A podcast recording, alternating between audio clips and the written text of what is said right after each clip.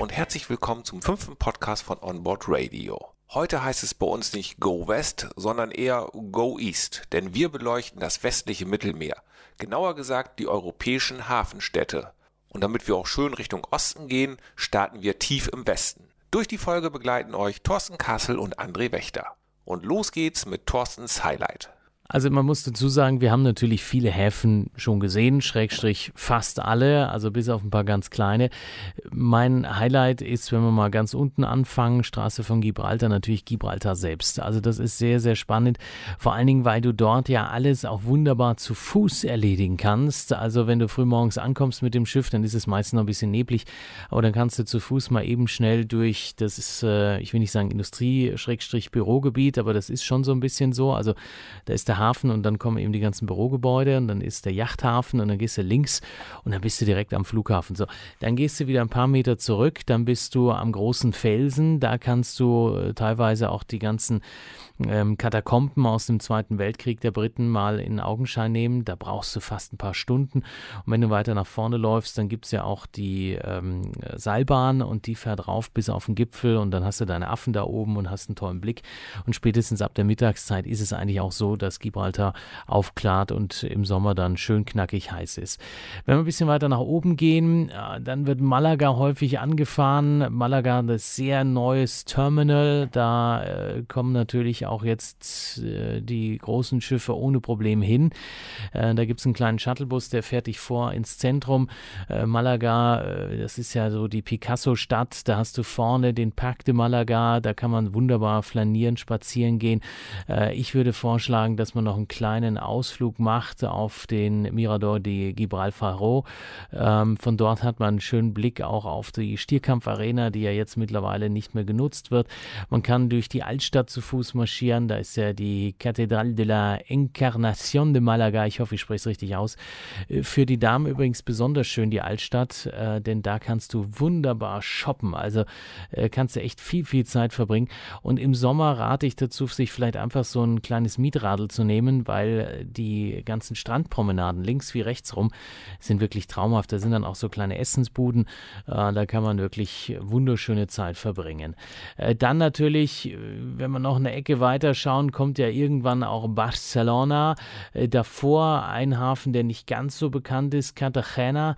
Äh, Cartagena hat ähm, eine wunderschöne kleine Bucht. Da ist es so, dass äh, die spanische Marine auch ihren großen Hafen hat. Ähm, Cartagena selbst äh, gibt es ein paar Ausgrabungen. Man kann auch ein bisschen shoppen gehen. Ist so ein typisch kleines äh, spanisches, äh, ja, ehemaliges Fischerdorf, was dann eben groß geworden geworden ist, äh, gibt es auch viele Yachten und Segelboote, die da äh, entsprechend im Hafen liegen. Also es ist ein ganz schöner Blick dort. Und wie gesagt, der Hafen eher so ein Übergangshafen für die Schiffe, die nochmal anlegen, bevor es dann durch die Straße von Gibraltar möglicherweise Richtung Karibik oder Südamerika geht. Vom Übergangshafen machen wir einen Sprung zu einem richtig großen Hafen. Wir machen die Leinen fest in Barcelona da fahren ja so, so viele Schiffe weg, weil logischerweise einer der weltweit größten Kreuzfahrthäfen überhaupt. Äh, da gibt es äh, sehr günstig den äh, Shuttlebus vom Hafen selbst, günstiger als von der Reederei. Man fährt vor und wird dann direkt rausgelassen an der Mole 18a beim World Trade Center Barcelona und von dort starten auch die Hop-on, Hop-off-Busse. Also zentraler geht es eigentlich gar nicht mehr. Wenn man ein paar Meter weiter geht, ähm, dann kommt man auch äh, direkt äh, auf die äh, entsprechenden äh, Sehenswürdigkeiten zu. Also da ist die Mirador de Colom äh, ausgestellt. Dann hat man die äh, entsprechenden Sehenswürdigkeiten entlang der Las Ramblas bis rauf zum Plaza de Catalunya. Aber da muss man schon auch ein bisschen laufen. Also wer wirklich Barcelona das erste Mal besucht und möchte in kurzer Zeit ein bisschen was sehen, dann bitte einfach wirklich mit dem Shuttlebus nach vorne fahren fahren, Mole 18 und dort beim World Trade Center gibt es äh, drei äh, Anbieter meines Wissens für diese Hop-on, Hop-off-Busse. Es sind zwei große, ein kleiner ähm, und dann hat man da äh, einen perfekten Tag. Palma de Mallorca einmal rübersetzen, auch natürlich ein traumhaft schöner Hafen. Äh, da nehme ich mir persönlich immer einen Mietwagen und fahre dann eben Valdemossa darauf, äh, Porte Soler, äh, Sacalobra, äh, weil diese Küstenstadt Steilstrecke da oben natürlich Wahnsinn ist. Dann kannst du noch einen kleinen Ausflug da machen über Andrax. Also das ist wirklich wunderschön. Ibiza ist auch eine Insel, die ich äh, erst vor zwei Jahren äh, entsprechend kennengelernt habe. Porte d'Avissa, äh, auch eine sehr, sehr schöne alte äh, Festungsanlage und äh, man kann dort auch zum Beispiel, wenn man mit TUI oder AIDA unterwegs ist, mit den Radeln einen schönen Ausflug machen oder man nimmt wirklich einen Shuttlebus und läuft dann durch die Altstadt, setzt sich irgendwo hin, isst was Schönes, trinkt was Schönes. Also das ist auch so ein Hafen, wo man einfach perfekt Urlaub machen kann. Ähm, Nochmal eben kurz erklärt, Radeln bedeutet so viel wie Radfahren, also für unsere norddeutschen Hörer. Mit dem Radfahren kennen sich die Franzosen aus. Stichwort Tour de France, die wurde ja in diesem Jahr auch verschoben. Los geht's ja erst Ende August. Nutzen wir die Zeit, bis die Fahrradfahrer quer durch Frankreich radeln und schauen uns einige Mittelmeerhäfen in Frankreich an. Ja, die Franzosen haben natürlich auch ihre Häfen, allen voran Marseille, gern genutzt. In Marseille, die haben ja eine Riesenbucht, das ist immer schön, wenn man reinläuft. Und da ist der Kreuzfahrthafen ein bisschen weit weg von der Altstadt, das muss man dazu sagen. MSC ist da mit sehr, sehr vielen Schiffen meistens vertreten, äh, aber natürlich alle anderen auch. Die haben ja auch ein großes Trockendock, wo TUI immer wieder instand gesetzt wird und so weiter. Äh, und von dort bitte äh, auch einen Shuttlebus nehmen. Es gibt einen vom Hafen selbst und der ist kostenlos. Also nicht den Reedereihafen äh, den Reederei-Shuttlebus äh, nehmen, sondern den, das Hafenangebot. Äh, dafür muss man ein paar hundert Meter weitergehen, dort, wo dann der Zaun kommt, äh, wo dann quasi der Industriehafen beginnt, wo man nicht mehr laufen kann. Da gibt es eine kleine Bushaltestelle und alle halbe Stunde, glaube ich, kommt dann der Bus und bringt einen kostenlos bis nach vorne. Und dann kannst du Marseille mit dem Vieux-Port, dem alten Hafen, besichtigen. Du kannst auch natürlich die eine oder andere Sehenswürdigkeit besuchen, wie zum Beispiel den Palais du Pharaon, den ich sehr schön finde. Da hat man dann den Eingang zum Vieux-Port vor sich und äh, sieht auch das Faux Gantom äh, ganz gut. Und wer möchte, die Cathédrale la Major äh, ist da auch vertreten. Also äh, da kann man auch äh, sensationell Zeit verbringen. Auch Marseille direkt am, am alten Hafen, tolle Shoppingangebote. Man hat die Basilika Notre-Dame de la Garde, die so über der Stadt thront. Äh, da muss man sich entweder so einen kleinen E-Roller schnappen oder man nimmt vielleicht auch einen Hop-on, Hop-off-Bus oder lässt sich mit dem Taxi rauffahren. Also da äh, haben die Franzosen sich auch ein bisschen was überlegt. Das ist wirklich auch sehr, sehr schön. Ja, und dann gibt es natürlich die Möglichkeiten, vor Cannes zu ankern, vor Nizza zu ankern oder vor Monte Carlo. Ähm, da hast du ja alles. Also da fährt ein Zug, kann man sagen, ganz bequem von Cannes, Nizza äh, bis rauf nach äh, Monte Carlo, Monaco. Also äh, das ist sensationell. Villefranche-sur-Mer ist ja für Royal Caribbean und Celebrity Cruises zum Beispiel auch eine Bucht, wo die immer ankern und dann äh, wird man getendert und kann dann dort auch direkt in diesen Zug steigen. Äh, wer einen Ausflug mit dem Bus machen möchte, ich liebe es. Ist ein wunderschönes altes Städtchen. Also das muss man mal gesehen haben, wenn man dort an der Côte d'Azur äh, zu Gast ist. Äh, dann geht es auch logischerweise äh, schon rüber nach Italien. Ganz genau. Bei Italien fallen mir spontan die beiden Routen ein. Also links am Stiefel entlang Richtung Balearen oder rechts am Stiefel entlang Richtung Griechenland. Ihr merkt, Italien ist schon ein ziemlich wichtiges Land für Kreuzfahrten. Thorsten, was ist dein erster Gedanke, wenn du Italien hörst? Ja, das erste, was mir einfällt, Savona für Costa Kreuzfahrt natürlich ein ganz beliebter Hafen. Genua für MSC und Costa, der ist natürlich noch ein bisschen größer als Savona. Man kommt da auch bequem hin, übrigens mit dem Bus aus äh, Bayern äh, beziehungsweise aus dem süddeutschen Raum. Auch Frankfurt geht das noch einigermaßen.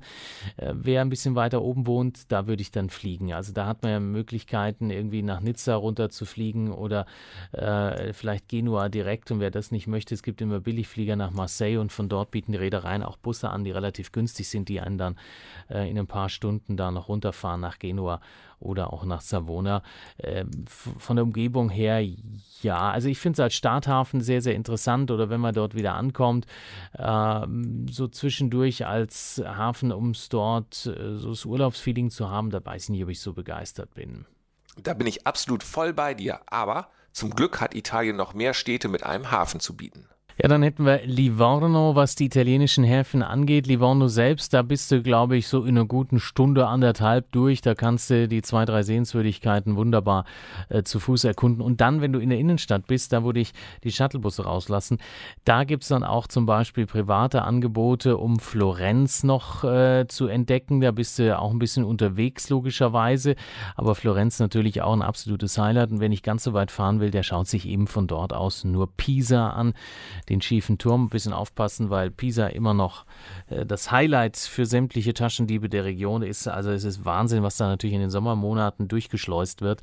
Ähm, da empfehle ich wirklich, wenn jemand Pisa sich angucken will, möglichst früh dran zu sein, weil je früher man aufbricht, desto einsamer in Anführungsstrichen ist man dann in Pisa, aber nachher auch in Florenz. Aber Florenz zum Beispiel ist äh, absolut spektakulär. Also ich liebe es ohne Ende. Also Florenz ist echt eine tolle Stadt mit ganz viel viel Geschichte, vielen Museen, Kirchen oder der berühmten Brücke Ponto Vecchio. Bevor ich jetzt ins Schwärmen komme, wir haben doch noch mehr italienische Häfen, oder? Wenn wir dann weiter runtergehen, dann äh, kommt selbstverständlich irgendwann auch das gute alte Civitavecchia Rom, wo so viele auch äh, losfahren mit den Schiffen. Also äh, Fiumicino mit dem Airport, äh, dann ist man gut eine Stunde mit dem Auto unterwegs oder man nimmt den Bus und dann ist man Civitavecchia auch einer der Riesenhäfen äh, im Mittelmeer, ganz klar. Von dort kann man dann den Zug nehmen nach Rom rein, wenn man dort ankommt.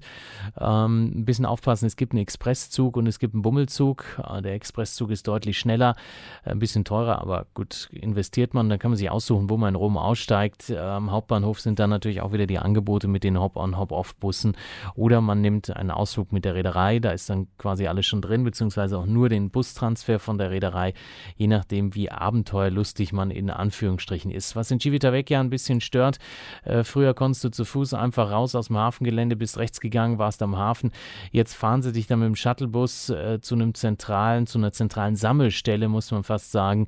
Und äh, von dort gibt es dann wieder den nächsten Bus, der dich entsprechend zum, ähm, äh, zum Bahnhof fährt. Also das nervt so ein bisschen, muss ich ehrlich sagen. Es war früher deutlich besser gelöst. Äh, Ajaccio, äh, Corsica, äh, weil wir kurz den Sprung machen von Civitavecchia einmal rüber, da sind wir natürlich wieder in Frankreich, aber trotzdem, ich liebe Corsica. Und Ajaccio zum Beispiel, ähm, dort anzulegen, Kollegen mit dem Schiff. Da kann man auch äh, perfekte Zeit verbringen. Da hast du auch so einen kleinen Bummelzug und äh, kannst ein bisschen wandern gehen etc. Also das ist wirklich traumhaft schön. Äh, Cagliari wird natürlich auch gerne angelaufen, da wo die Sarden zu Hause sind, Sardinien nämlich. Auch dort kann man eine tolle Zeit verleben. Äh, Sardinien finde ich immer ganz nett, wenn man so einen kleinen Rundkurs macht, weil auch das ist sehr, sehr, sehr, sehr, sehr schön. Von Sardinien zurück ans italienische Festland. Lohnt sich ein Besuch in Neapel? Neapel hast natürlich auch jede Menge Möglichkeiten. Du kannst die Amalfiküste entdecken. Da musst du ein bisschen, was so äh, die, die, die Magenfestigkeit angeht, gut aufgestellt sein, weil es gibt so viele Kurven und du bremst und du beschleunigst und du bremst und beschleunigst. Also da bist du am Abend dann auch mal gut fertig. Ähm, Capri kannst du mit der Fähre entdecken, auch sehr schön. Und dann auf Capri eben zu Fuß unterwegs sein. Du kannst den Vesuv erkunden. Also da hast du auch zig Möglichkeiten. Neapel selbst finde ich immer nicht so spannend. Und da muss man auch genau genau wissen, an welche Ecke man läuft, weil auch da ist der Geldbeutel mal gern ganz schnell weg. Italien haben wir von Norden aus erkundet. Doch Neapel ist nicht der südlichste Zipfel. Ja, dann, wenn man ein bisschen weiter runterkommt, die Straße von Messina natürlich ein absolutes Highlight, wenn sich die Schiffe da durchschlängeln. Also wirklich spektakulär, sehr schön. Messina ist ja dann direkt dahinter. Äh, da laufen auch öfter mal Schiffe an und dann hast du die Möglichkeit, den Ätna zu besuchen. Von dort aus bist du ein bisschen mit dem Bus unterwegs, ist auch schön. Oder Catania wird natürlich auch ganz gern genommen, ist ein bisschen näher dran am Parc de Etna, wie es so schön heißt. Also äh, da gibt es zwei Häfen, die man äh, entsprechend nur empfehlen kann. Und wenn die dann bei Ihnen auf der Tour dabei sind, umso besser. Es gibt dann logischerweise auch noch äh, ein paar Möglichkeiten, Tunesien anzulaufen. Äh, wer möchte, logischerweise auch vielleicht Israel, äh, wenn man so ein bisschen Richtung Griechenland kommt. Da sind wir natürlich schon im östlichen äh, Mittelmeer unterwegs, äh, kreuzen vielleicht dann durchs Ionische Meer. Also das ist was für vielleicht eine der nächsten Podcast-Folgen. Fest steht, wenn Sie Fragen haben zu den klassischen Mittelmeerdestinationen, wir haben ja jetzt mal versucht, dass wir so ein paar anreißen, äh, dann bitte, äh, wir helfen Ihnen sehr, sehr gerne. Es gibt Ausflüge der Reedereien, aber wir haben auch viele, viele Anbieter, mit denen wir zusammenarbeiten, die private Touren da unten anbieten für vielleicht 10, 15 Gäste, äh, die teilweise billiger sind als die Angebote der Reedereien. Dann kriegen Sie auch bei manchem Anbieter nochmal einen Gutschein von uns, wenn Sie über Onboard Radio buchen. Also Sie merken schon, wir wissen, was wir da tun. Und äh, uns ist eins bewusst, bei so einer Kreuzfahrt hast du nur den einen Tag, äh, manchmal Overnight, klar, wie in Barcelona oder ähnliches, aber in der Regel einen Tag, wenige Stunden und die müssen optimal genutzt sein. Und da helfen wir Ihnen, weil wir eben alles auch schon selbst erlebt haben. Danke, Thorsten Kassel, für deine Einblicke. Hilfe bekommt ihr bei uns bei onboardradio.de. Einfach anrufen, auf unsere Homepage schauen oder eine E-Mail schreiben an info at onboardradio.de. Ich sag's nochmal, info at onboardradio.de. Das war's auch schon wieder für diese Woche. Bis nächste Woche. Ciao, tschüss, sagen André Wächter und Thorsten Kassel.